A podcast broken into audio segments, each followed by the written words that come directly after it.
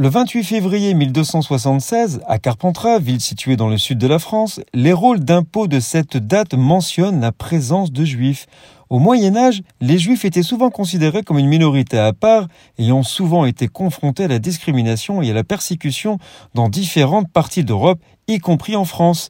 La ville néanmoins garde le souvenir de cette première présence avec la rue de l'ancienne juiverie où se situait une synagogue. La communauté avait aussi un cimetière situé dans le nord de la ville. Lors de la destruction des remparts au milieu du XIXe siècle, des vestiges de pierres tombales avec inscription hébraïque de ce cimetière primitif ont été retrouvés. Ces fragments sont depuis conservés dans un musée local.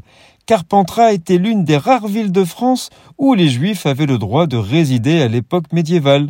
La présence de Juifs de Carpentras remonte au Moyen Âge et ils ont joué un rôle important dans la vie économique et culturelle de la ville.